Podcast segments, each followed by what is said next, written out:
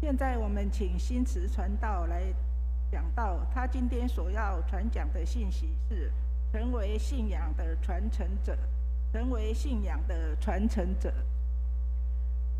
各位亲爱的弟兄姐妹，大家平安！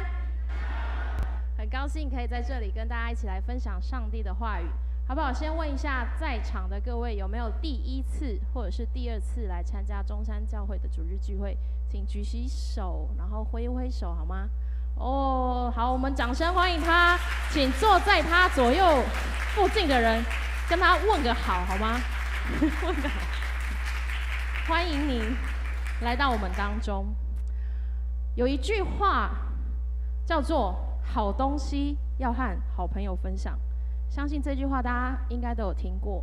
这句话呢，话说是在三十年前。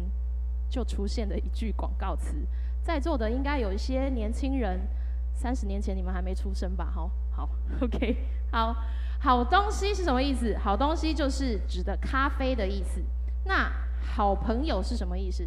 好朋友的意思呢，就是说在我们生活周遭的人，还有呢，是我们一些我们非常重视、跟我们关系密切的人。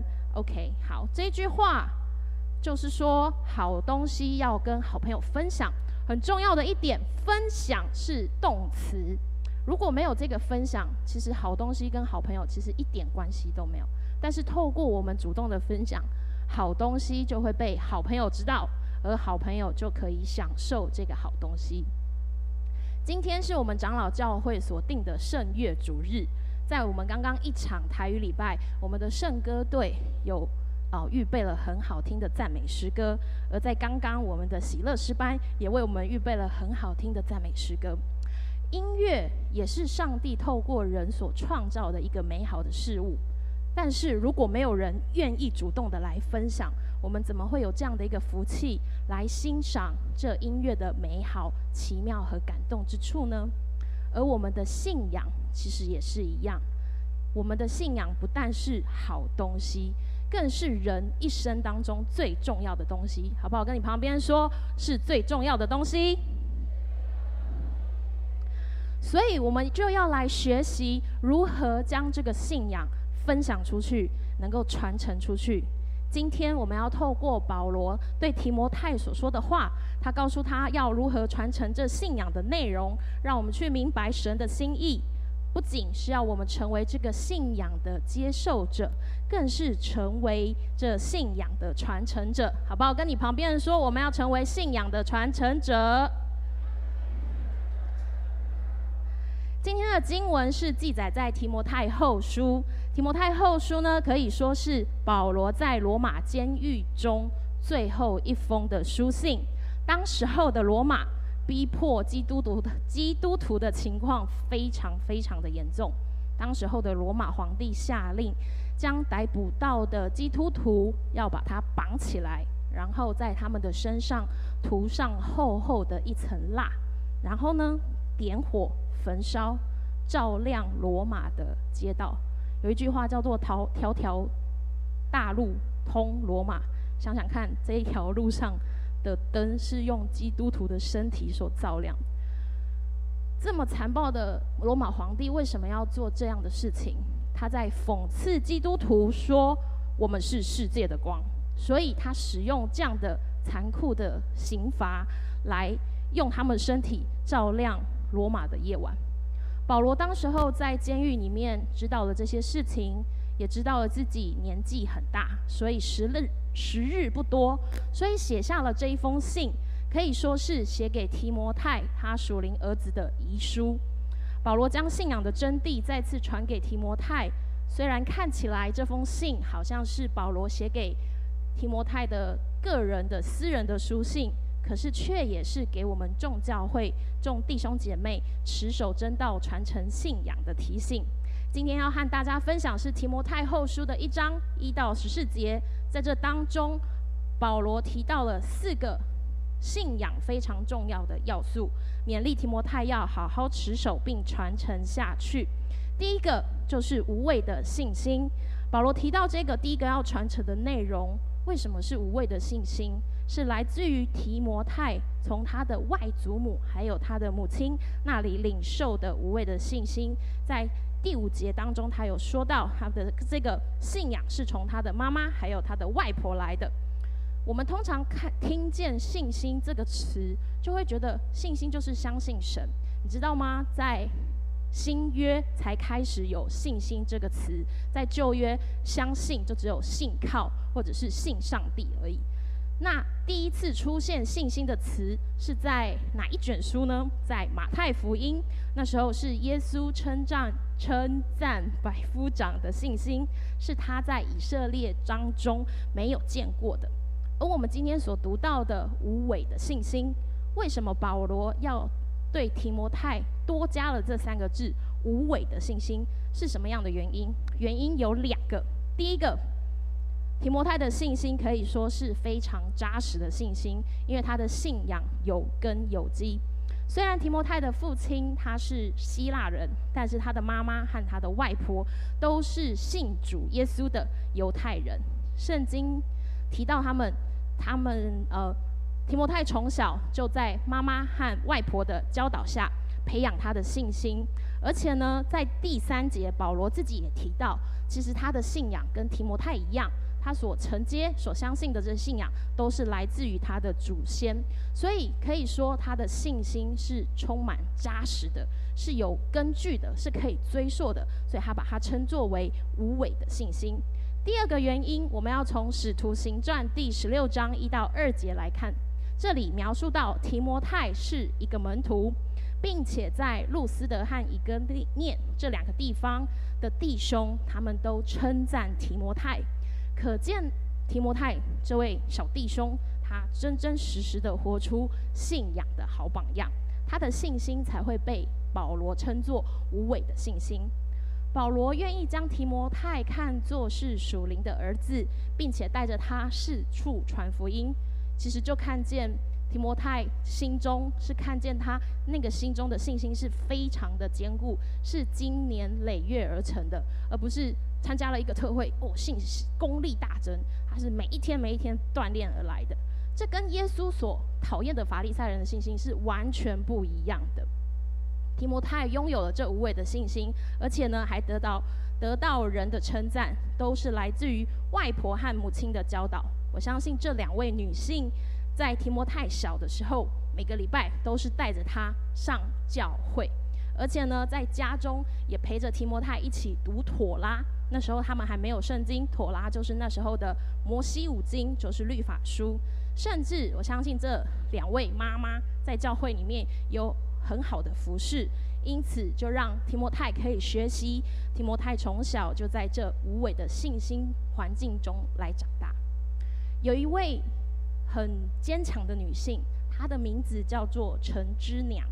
她其实没有读过什么样的书，而且她很。可怜的是，应该是说他可怜又幸福。他在十六岁的时候他就结婚了。他因为自己的一个孩子生病，而且病重很严重，几乎快死掉，没有办法睁开眼睛，昏迷不醒。但是有人介绍上帝给他认识，并且在那一天晚上为这个孩子祷告。隔天，这个孩子竟然可以张开眼睛，喊着妈妈说：“我想要吃饼干。”陈之娘经历了神奇妙的大能，因此从那个时候开始带领全家敬拜上帝。可是不幸的是，这位陈之娘女士三十三岁就守寡。不过，因为她相信了神，靠着相信神这样坚定的信仰，让她独自一人养大了八个孩子。她向上帝祷告说：“我立志到死都要做寡妇。”因为圣经说，上帝是寡妇的伸冤者，是孤儿的父亲。我只求两件事：不要让我太穷，免得我不得不去偷东西；不要让我太富裕，免得我吃饱了擦了嘴巴忘了上帝。为了生活，陈之娘开了一间小小的裁缝店，但是她坚持礼拜天不营业，不接待客人，因为礼拜天要做什么？上教会做礼拜，而且每一次他陈之娘到教会，他就身穿一件白色的旗白色的旗袍。他非常的敬畏上帝，因为他知道上帝是圣洁的，所以当他要进到教堂之前，他先预备好自己的心，并且穿戴整齐。他不仅自己这样做，也教导他的孩子也要这样如此敬畏上帝。而且陈之娘就像提摩太前书五章五节说到的，他凡事的来寻求上帝，向上帝祷告。在家里东西找不到，他会问上帝；他想染头发。他就会问上帝可不可以染头发。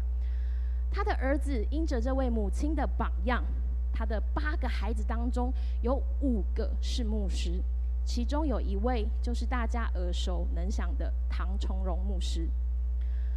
陈之娘在唐崇荣牧师八岁的时候对他说：“你已经懂得敬畏上帝，我可以把你放在上帝的手中，我很放心。”我的责任已经完成了。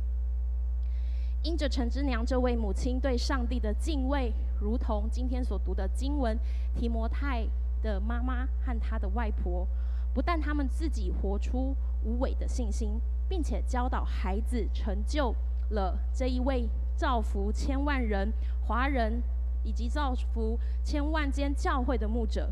可见无畏的信心，真的是传承信仰中第一件要紧的事。好不好？跟你旁边人说，我们要活出无畏的信心。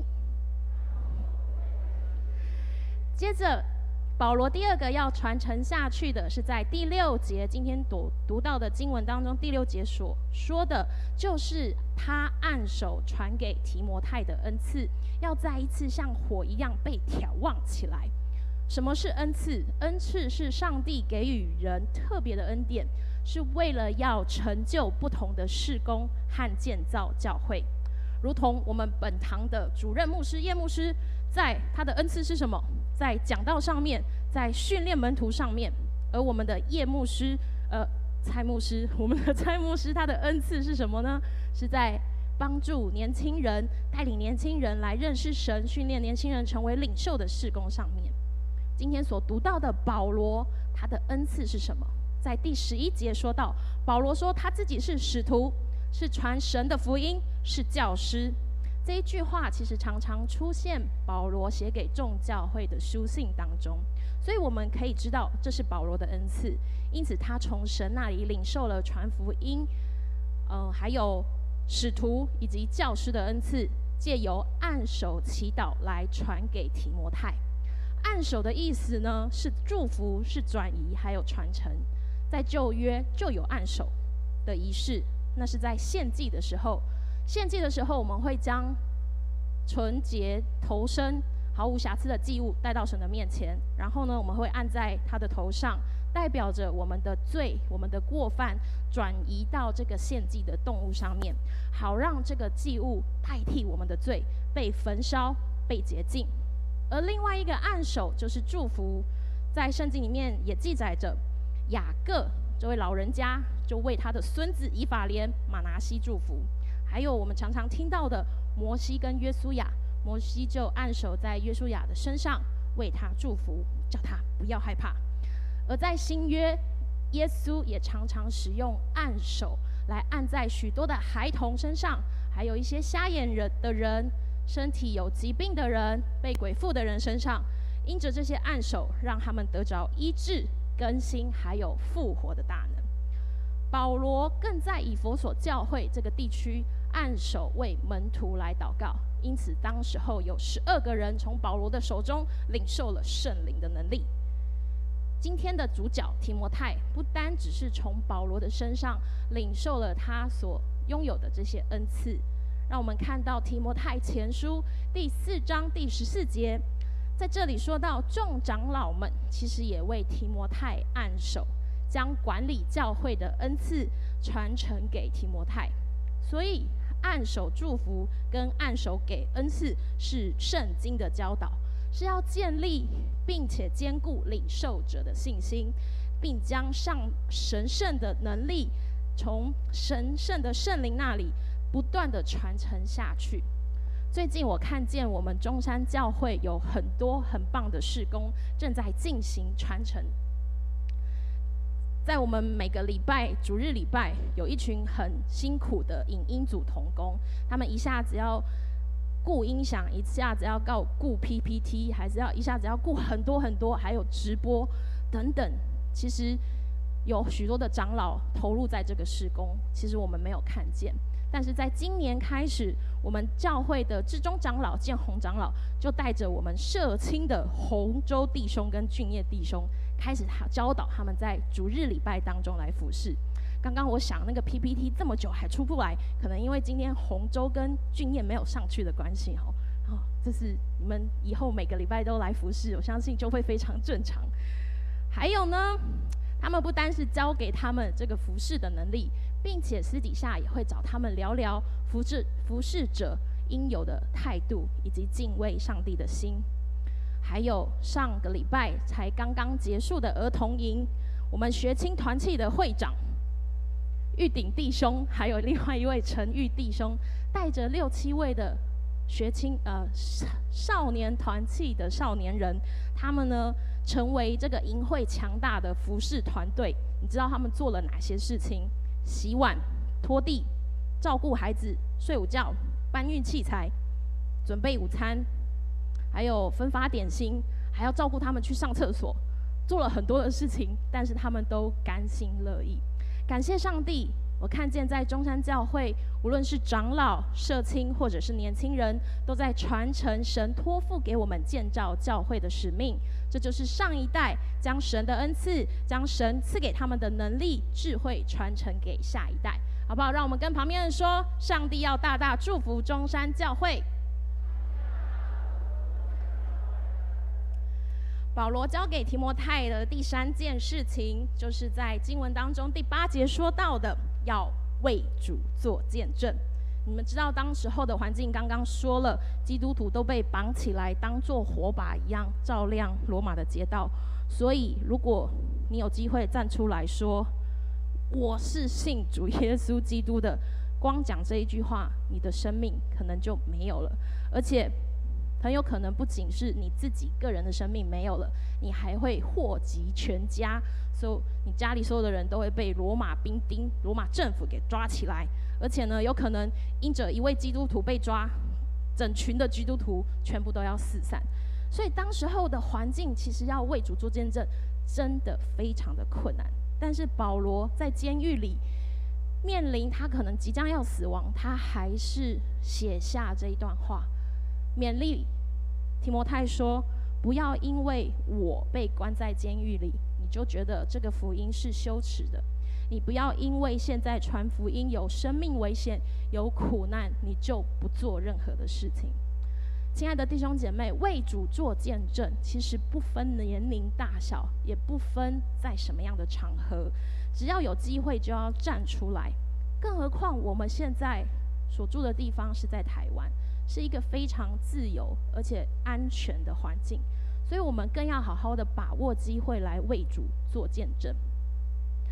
最近的香婆团契，在每一个月一次的聚会当中，我们的会长吴主义弟兄都会邀请一位长辈出来为主做见证，这真的是非常好的榜样。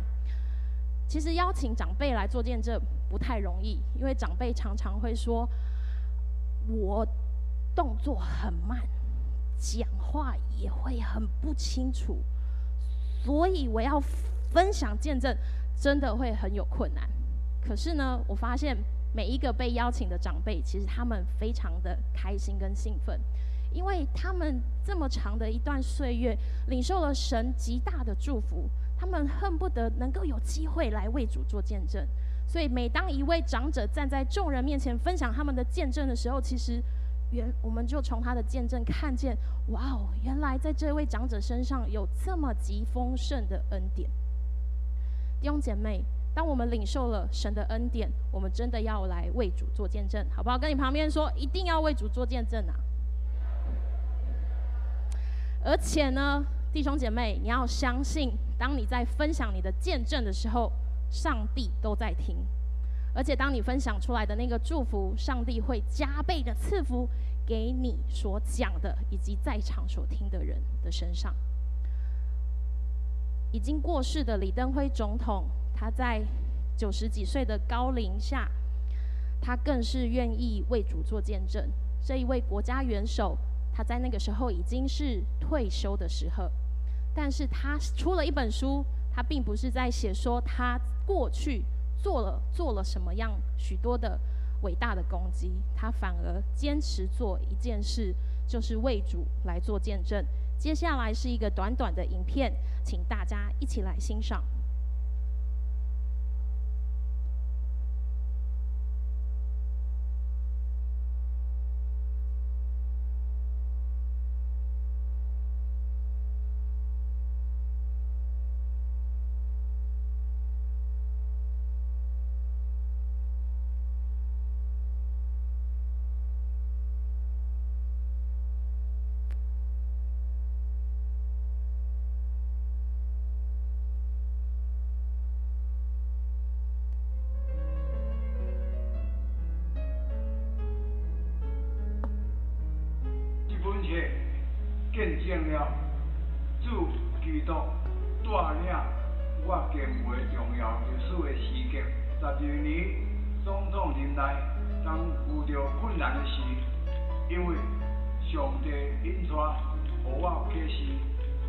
啊，这个安定都会难关，所以啊，我对上帝有特别的体会。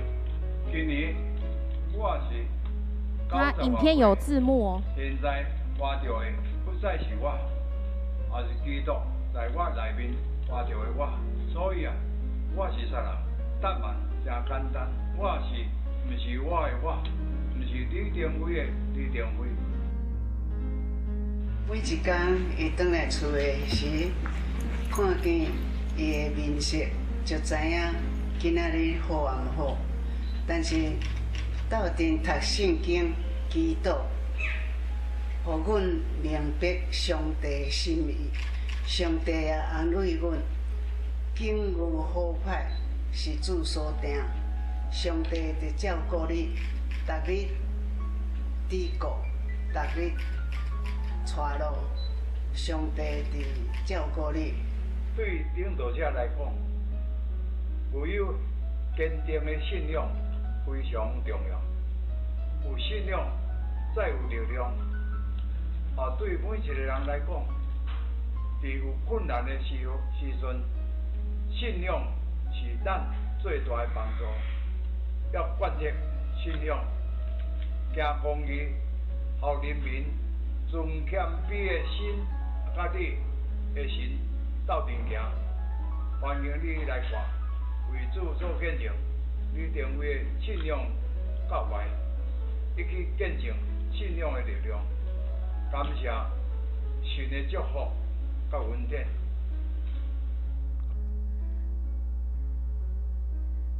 亲爱的各位弟兄姐妹，我们看见一个曾经是国家元首，他到年老只做一件事情，就是为主做见证。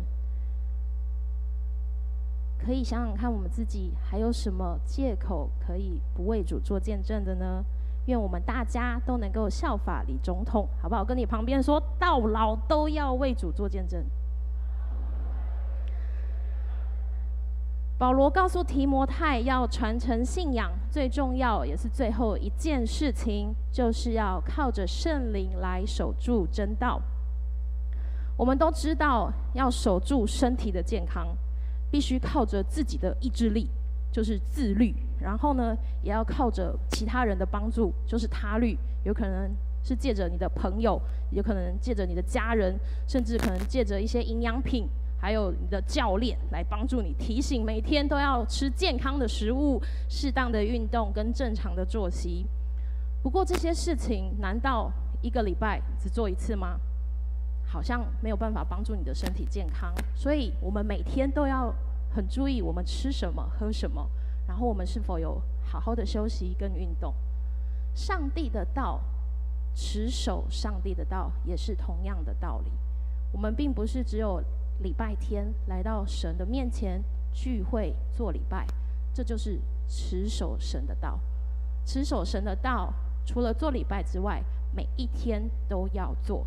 要怎么做？很简单，就是读经跟祷告。你真的弟兄姐妹们，我们真的要花时间在每一天的时间里面，我们的生活当中分别出来祷告读经。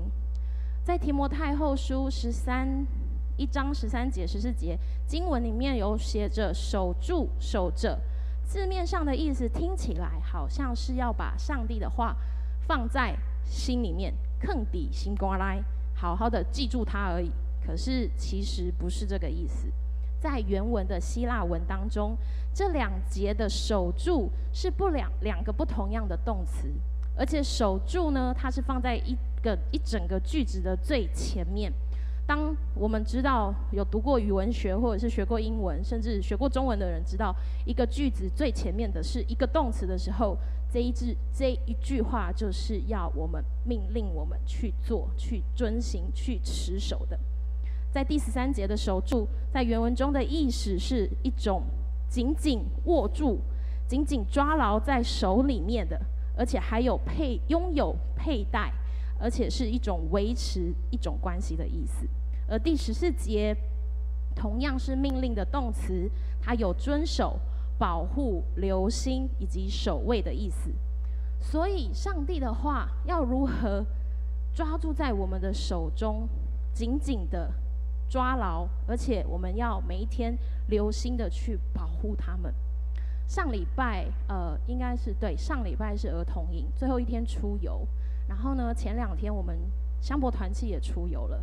那我们有一些年轻人，呃，对，儿童营我们是呃年长的人，但是我们要好好的保护这一群孩子，然后换到跟长辈们出团，我们年轻人也要好好保护这些长辈。那我们要怎么留心去保护他们？那个眼睛一定要看着他们走到哪，你就要跟到。所以，当我们要如何来保护神的话语，如何留心守住神的话语，是神的话语在哪，我们的眼睛、我们的心思意念就要在哪里。弟兄姐妹们，守住神的道是圣经交代给我们的，而我们眼睛跟到哪里，如何保护，最重要的一点就是把神的话活出来，因为当你把神的活话活出来，就好像你把神的话佩戴在你的身上，是没有人可以把你抢走的，好不好？跟你旁边说，神的话不可以让人抢走。当我们活出这个信仰，信仰才会是活的，才能够传承，才能够影响人的生命。世人要如何看出我们是主耶稣的门徒？就是我们要将领受的这些道理。靠着圣灵活在我们的日常生活中，我们才能够真正的守住。有一位牧师，他的名字叫做戴季宗，在今年六月份担任了神中华神学院的第八届的院长。他的父亲刚刚好是中华神学院第一届的创校院长，在五十年前。今年的华神庆祝了五十周年的校庆。也让这一位戴牧师承接了他父亲第一届的院长的职分，没有错。这位戴季中牧师，他的高祖父就是曾曾曾祖父，就是我们耳熟能详的戴德生宣教师。戴德生的牧师，他在十九世纪从英国去到了中国宣教，因为神给他一个感动。整个戴家家族，他们的后代子孙，直到如今都仍然在华人的宣教合场中。上帝使用他们，成为华人极大的祝福。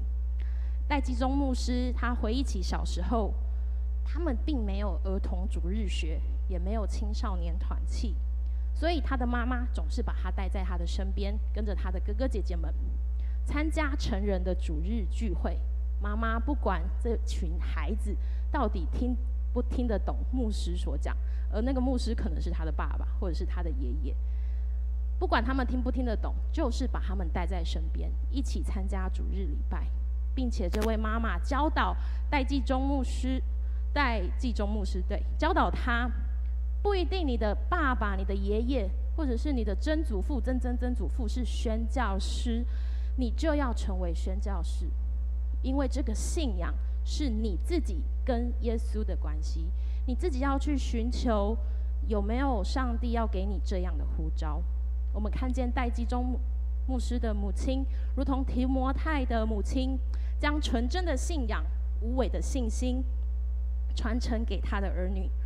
而戴基中牧师和他的爸爸，还有戴德生，很奇妙，上帝感动他们，都在年轻的时候，十八、十九岁，感动他们继续留在华人的社会中来宣教。戴基中在今年的华神的就任礼拜，他分享，他如今可以靠着圣灵来守住这道，可以在华人的各地区来分享主的见证。并不是因为他们的家族是宣教师，所以不得不做这件事情，而是这个信仰对于他们的家族，对于他自己本身，都是来自于上帝给他们的丰富恩典。如同保罗今天在提摩太后书一章九节说：“我们得救是因为上帝的旨意，并不是我们做了什么。上帝给了我们恩典，好让我们能够享受这个恩典。”并将这个充满恩典的信仰能够继续传承下去。亲爱的弟兄姐妹们，上帝透过耶稣基督救赎了我们，不仅仅只是让我们去得着这个福音的美好宝贵。今天要透过保罗劝勉提摩太，上帝其实也在邀请我们、勉励我们、激励我们，学习保罗、提摩太。还有刚刚所提到的这些被选召的人们，如同我们也是被神所选召的人，让我们一同加入这个信仰传承者的行列。我们一起低头来祷告。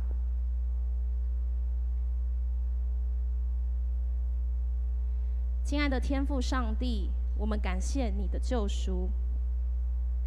如今我们能仰望你，生命中满有你的慈爱。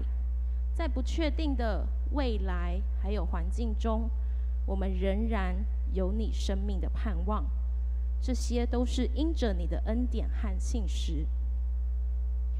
求你的圣灵赐下能力给我们，好让我们能够领受了生命之道，并且有勇气、有智慧，成为信仰的传承者，成为讨你喜悦的儿女。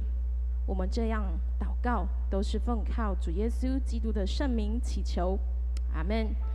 弟兄姐妹，我们邀请大家从座位上起立，透过这首歌《你的恩典》，再一次来思想神给我们丰盛的恩典，让我们在神的面前能够再一次的立志，我们可以成为信仰的传承者。